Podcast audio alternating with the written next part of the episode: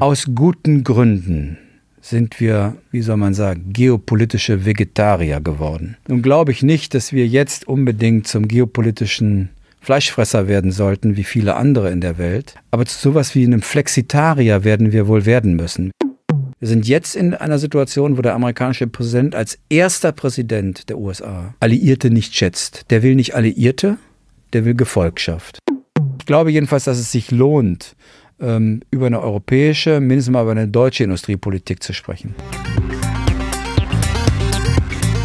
Global Challenges mit Sigmar Gabriel, der neue Podcast des Handelsblatt Research Institute. Der ehemalige Außenminister analysiert zusammen mit Professor Bert Rürup die geopolitische Lage, exklusiv für den Chefökonom, den Newsletter von Professor Rürup. Das Thema heute: Europa in der geopolitischen Falle. Amerika denkt nur an sich, Russland rüstet auf und China dirigiert die Weltwirtschaft. Mein Gast ist wieder einmal Sigmar Gabriel, beim letzten Mal habe ich mit ihm diskutiert über das Auseinanderdriften der Welt in einen US-Part und in einen chinesischen Part. Und heute würde ich mal mich gerne mit ihm über die Zukunft Europas in dieser bipolaren Welt unterhalten. Unsere neue EU-Präsidentin, Frau von der Leyen, hat ja ein großes Programm vorgestellt, wie denn das Europa der Zukunft aussehen muss. Und da spricht sie von einem Pakt für Migration und Arbeit, einer Internetsteuer, einem europäischen Mindestlohn, einer europäischen Arbeitslosenversicherung und dass Europa ein äh, klimaneutraler Kontinent werden soll. Reicht das, Herr Gabriel? Nein. Um die zukünftige Position Europas in der sich verändernden geopolitischen Architektur zu sichern. Nein, ganz gewiss nicht. Das sind alles wichtige Themen, keine Frage. Ich würde zu keinem Nein sagen, obwohl ich meine Zweifel habe, dass in allernächster Zeit ein gemeinsamer Pakt für Migration und Asyl in Europa möglich ist. Aber egal, sind richtige Themen. Aber was völlig fehlt, ist Europa zu einem globalen Akteur zu entwickeln. Ich hätte mir gewünscht, die neue Kommissionspräsidentin hätte eine Idee des französischen Staatspräsidenten aufgegriffen und gesagt, wir bilden einen europäischen Sicherheitsrat. Und zwar vor allen Dingen, um zu lernen, den gleichen Blick auf die Welt zu haben. Und in den laden wir die Briten selbst dann ein mit Sitz und Stimme, wenn sie die Europäische Union verlassen sollten. Europa muss lernen, ein globaler Akteur zu werden. Äh, sonst äh, haben wir in der Welt nichts zu sagen. Und das, glaube ich, fehlt in dem Programm völlig. Aber was wir doch sehen, wir haben noch ein Auseinanderdriften von Europa. Europa ist mal gegründet worden von alten Staatsmännern, die zwei Kriege erlebt hatten und die eigentlich äh, den Nationalstaat einhegen wollten. So, und jetzt haben wir die EU erweitert und wo früher Gräben und Stacheldrahte waren, haben wir heute tiefe ideologische Gräben und jede Einschränkung des Nationalstaats löst in den osteuropäischen EU-Ländern Ängste aus, weil der Nationalstaat ist für sie doch das Symbol der Befreiung. Wie soll das dann gehen, was Sie sagen? Erstmal muss man das akzeptieren. Man muss erstmal verstehen, dass das, was für uns, insbesondere für uns Deutsche, als potenzielle Gefahr dasteht, wie Sie sagen, der, die Nation immer mit der Gefahr des Nationalismus, dass es osteuropäische Länder gibt, für die ist der Begriff Nation ein revolutionärer Freiheitsakt und schlicht und ergreifend, weil sie über, manchmal wie Polen, über 200 Jahre keine eigenständige Nation hatten. Wenn wir denen sagen, das Ziel sind die Vereinigten Staaten von Europa, ist es für die aus ihrer Sicht eine Bedrohung all dessen, für das viele von ihren Vorgängern gestorben sind, ins Gefängnis gegangen sind. Mir geht es gar nicht um die Frage, ob wir nicht am Ende doch ein solches einiges Europa brauchen. Aber wenn wir auf den Weg dahin uns machen wollen, dann darf man nicht als erstes versuchen, eine bestimmte westeuropäische Sicht denen überzustülpen. Unsere Probleme mit diesen Staaten sind ja anderer Natur. Da, wo es um die Frage der Unabhängigkeit der Justiz geht, geht der Freiheit der Presse, ähm, der Demokratie, da finde ich, müssen wir auch hart bleiben. Aber ich wäre vorsichtig, Ihnen immer als Deutschland und Frankreich gemeinsam unsere nationalen Erfahrungen überzustülpen. Ähm, zurück aber zu der Frage, ich, das Verrückte ist, dass ausgerechnet in der Sicherheits- und Verteidigungspolitik die meisten Gemeinsamkeiten in der EU existieren, gerade mit Polen und Osteuropa. Es, es gibt viele andere Bereiche, wo das viel schwieriger ist, wie beispielsweise Migrationspolitik. Und deswegen würde ich mich freuen, wenn wir ich würde jedenfalls dazu raten, wenn wir mit den Dingen beginnen würden, bei denen es doch eine relativ große Einigkeit gibt. Und das ist gemeinsam sich hinzusetzen und eine gemeinsame Sicht auf die Welt zu entwickeln. Es ist doch schrecklich, dass direkt vor Europas Augen in Libyen zwei europäische Mitgliedstaaten, nämlich Frankreich und Italien, unterschiedliche Bürgerkriegsparteien unterstützen, offensichtlich sogar mit Waffen. Äh, ich meine, das ist doch ein Totalversagen der Europäischen Union und uns dann am nächsten Tag beklagen, dass aus diesem Land so viele Menschenhändler äh, Menschen übers Mittelmeer bringen. Also das zeigt doch am deutlichsten, dass wir lernen müssen, eine gemeinsame Nachbarschafts- und Außenpolitik zu entwickeln. Ja, aber könnte es dann nicht sein, dass vielleicht, dass wir jetzt schon als EU die EU 28 haben, dass die nicht schon überdehnt ist. Und stellen Sie sich bitte mal vor, Großbritannien verlässt diese Gemeinschaft, dann wird perspektivisch die EU, die ja einmal als Bündnis westeuropäischer Staaten angelegt wird, eine osteuropäische Veranstaltung wird. Jedenfalls ist es so, dass wir erleben, dass die Europäische Union es nicht geschafft hat, Vertiefung und Erweiterung zusammen vorzunehmen. Im Gegenteil, die Erweiterung hat der Vertiefung der Europäischen Union eher entgegengewirkt. Ähm, das Konzept, das es dafür gibt und über das man reden muss, ist die Frage, gibt es die Möglichkeit, dass Staaten beginnen, und zwar im Rahmen des geltenden Rechts, in Europa zusammenzuarbeiten, stärker zusammenzuarbeiten und nicht alle dem folgen müssen. Es gibt eigentlich nur ein Prinzip dabei. Niemand, der dann später dazukommen will, darf ausgeschlossen werden. Und das könnte man in der Außenpolitik beginnen. Wie wäre es zum Beispiel, wenn Deutschland und Frankreich einen Regierungsbeschluss fassen würde, jeder für sich, dass falls es im außenpolitischen Fragen eine Abstimmung im Europäischen Rat gibt, bei der nur das jeweilige Land Deutschland oder Frankreich dagegen ist, dass wir uns selbst binden, dass diese Stimme dann als Enthaltung gilt und nicht, da wir damit keine Beschlüsse aufweisen. Das ist erstmal nur symbolisch. Aber es zeigt. Wie war? Immer Vorsicht. Es zeigt, dass die beiden Großen nicht ständig von anderen verlangen, sie sollen sich doch bitte Mehrheitsbeschlüssen unterwerfen, sondern selbst damit anfangen.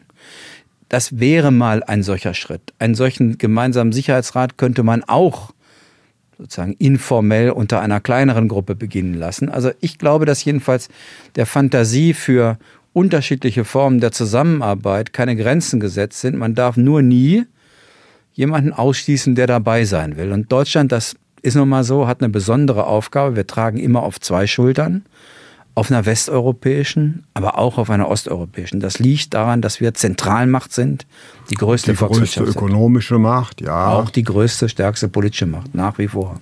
Ob es die stärkste politische Macht ist, weiß ich nicht, aber diese stärkste politische Macht hat ja doch Herrn Macron heftig gegen die Wand laufen lassen, eigentlich. Und deswegen das Auseinanderdriften ist eigentlich in den letzten Jahren von Deutschland verursacht worden. Das stimmt. Sehe ich das, das falsch? Ist, nein, absolut nicht. Es ist unverantwortlich gewesen, was die deutsche Bundesregierung mit dem französischen Präsidenten gemacht hat.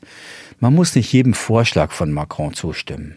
Aber wenn der sozusagen eine große europäische Initiative startet, gar nicht darauf zu antworten. Oder damals war noch Frau Kramp-Karrenbauer, so Generalsekretärin der Union, dann die Generalsekretärin antworten lassen und nicht die Kanzlerin. Das ist, das ist ja ein bewusstes Zeichen, wie wenig man ihn wertschätzt.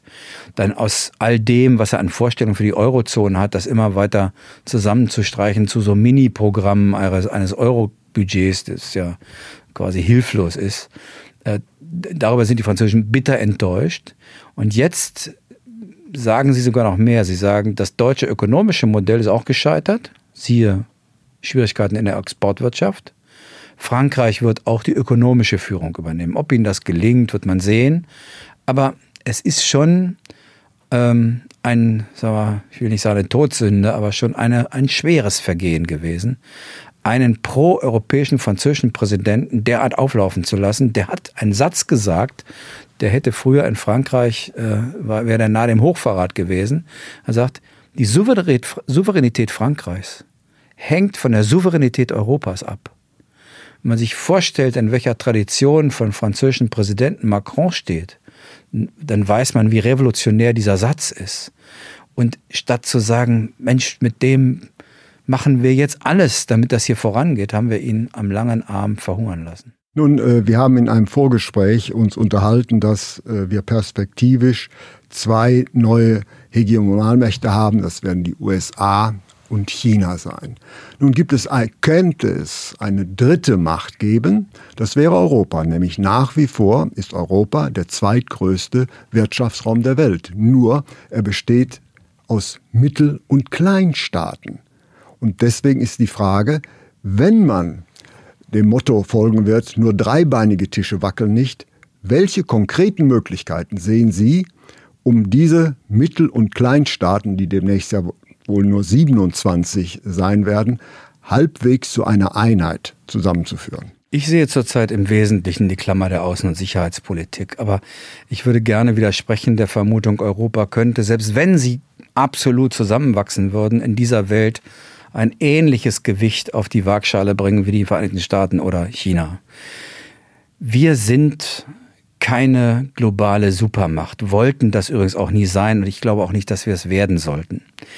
Äh, denn dazu gehört Hardpower. Dazu gehört die Bereitschaft zum Einsatz militärischer Mittel. Aus guten Gründen sind wir, wie soll man sagen, geopolitische Vegetarier geworden. Weil als wir es nicht waren, war es ziemlich gefährlich für den Rest der Welt. Nun glaube ich nicht, dass wir jetzt unbedingt zum geopolitischen Fleischfresser werden sollten, wie viele andere in der Welt. Aber zu sowas wie einem Flexitarier werden wir wohl werden müssen. Wir werden auch bereit sein müssen, nehmen wir mal das Beispiel Libyen, zum Beispiel, wenn es dort eine Regierung der nationalen Einheit gibt, denen zu helfen. Also hätten wir Großbritannien helfen sollen, den Tanker rauszuhauen na, das wollte Großbritannien nicht mal, aber eine ja. gemeinsame Beobachtungsmission dort zu machen, dass wir das nicht gemacht haben als Europäer, sondern uns gerade wegen der deutschen Abstinenz in die Lage gebracht haben, hinterher der Aufforderung an einer amerikanischen Mission teilzunehmen, abzusagen. Das war natürlich ein Fehler. Wir hätten sofort eine europäische übrigens nicht als EU-Mission, aber unter europäischen Freunden starten müssen. Was ich worauf hinaus wollte, ist, ich glaube nicht, dass Europa sozusagen eine, eine solche militärische Supermacht werden kann. Und in der Welt, über die wir heute reden, man kann das bedauern, aber das sind militärische Machtprojektionen, äh, gehen mit ökonomischen Machtprojektionen wieder Hand in Hand. Das sieht man gerade an der Kündigung des INF-Vertrages, wo Russland und die USA einen heimlichen geheimen Lehrplan gemeinsam haben, weil sie eigentlich auf China zielen, alle beide. Das waren nämlich nukleare Habenichtse, als die beiden damals Verträge gemacht haben. Heute ist China eine Nuklearmacht und deswegen wollen beide die Verträge von früher loswerden, um sich gegen China aufzurüsten. In sowas wollen wir ja nicht mitmachen als Europäer, hoffe ich jedenfalls nicht. Aber wir werden Bündnisse bilden müssen, damit wir nicht rumgeschubst werden in der Welt. Aber wir werden doch rumgeschubst in der Welt. Schauen Sie, die USA kündigen einseitig den Atomvertrag mit dem Irak aus und alle anderen folgern, weil sie erpressbar sind. Naja, also ich, wir reden doch jetzt nicht über die Welt von heute, sondern über die Frage, okay. was kann in der Welt von morgen wir, werden. Nein, nein, ja, wir kommen aber jetzigen, alle aus der Welt von heute. Nicht? Nein, die, die, jetzige, die, die, Welt von gestern war eine, bei der wir nicht rumgeschubst wurden, wo wir selbst schwerste Konflikte mit den USA, ja. siehe Irakkrieg ja. und anderes, ausgehalten haben. Wir sind jetzt in einer Situation, wo der amerikanische Präsident als erster Präsident der USA Alliierte nicht schätzt. Der will nicht Alliierte, der will Gefolgschaft.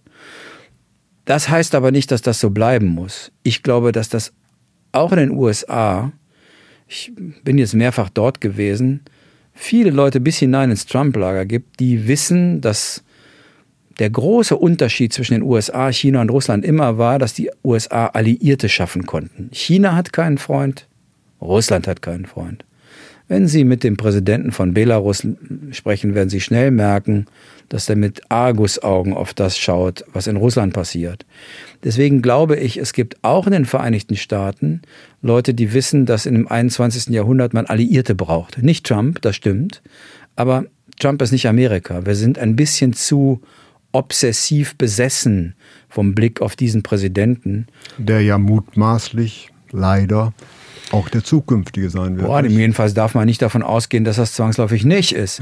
Aber in wenigen Jahren von heute wird Amerika eine Mehrzahl an Bevölkerung haben, die keine europäischen Wurzeln mehr haben. Die afroamerikanische haben, lateinamerikanische, asiatische. Die aber nicht wählen gehen. Es wird ein, darüber gibt es in Amerika ganz andere Auffassungen dass natürlich auch eine wachsende Mittelschicht in den suburbanen Zentren von Hispanics auch stärker wählen gehen wird. Ich weiß nicht, ob das 2021 der Fall ist, aber die Menschen werden ja nicht dauerhaft nicht teilnehmen an den USA. Und die blicken auf die Welt anders als Trump. Amerika wird nie wieder so sein, wie es mal war. Aber es wird auch nicht so bleiben wie unter Trump. Und wir werden klug beraten, Bündnisse zu schließen, wo immer es geht, mit den USA, aber übrigens auch mit anderen. Wenn wir heute in die Handelspolitik gucken, natürlich macht es Sinn, mit denen gemeinsam zu arbeiten, Freihandelsabkommen zu treffen, Bündnisse zu schließen, die anders denken als Trump und anders denken als China. Das ist Australien, das ist Neuseeland, das ist Japan, das ist Südkorea, das ist die USA, das ist Mexiko, das ist Kanada. Da könnte Europa und könnte Deutschland eine Führungsrolle einnehmen. Wenn man über internationale Politik redet, dann finde ich, darf man nicht im Heute stehen bleiben. Äh, ich gehe mal davon aus, dass man in Brüssel Ihre Warnung hört und man schließt sich perspektivisch zusammen. Europa versucht, mit einer Stimme zu reden. Ja, bestimmt nicht, weil ich das sage. Macht vielleicht kann es der französische Präsident sagen. Macht vielleicht eine gemeinsame Industriepolitik und einiges, was gegenwärtig noch, also als Schmuddelkram angesehen, jedenfalls es schrumpft zusammen. Ist es in einer solchen, dann tripolaren Welt noch denkbar, dass Deutschland der universelle Ausrüster der gesamten Welt mit Automobilen, mit Maschinen und mit Chemikalien bleiben wird?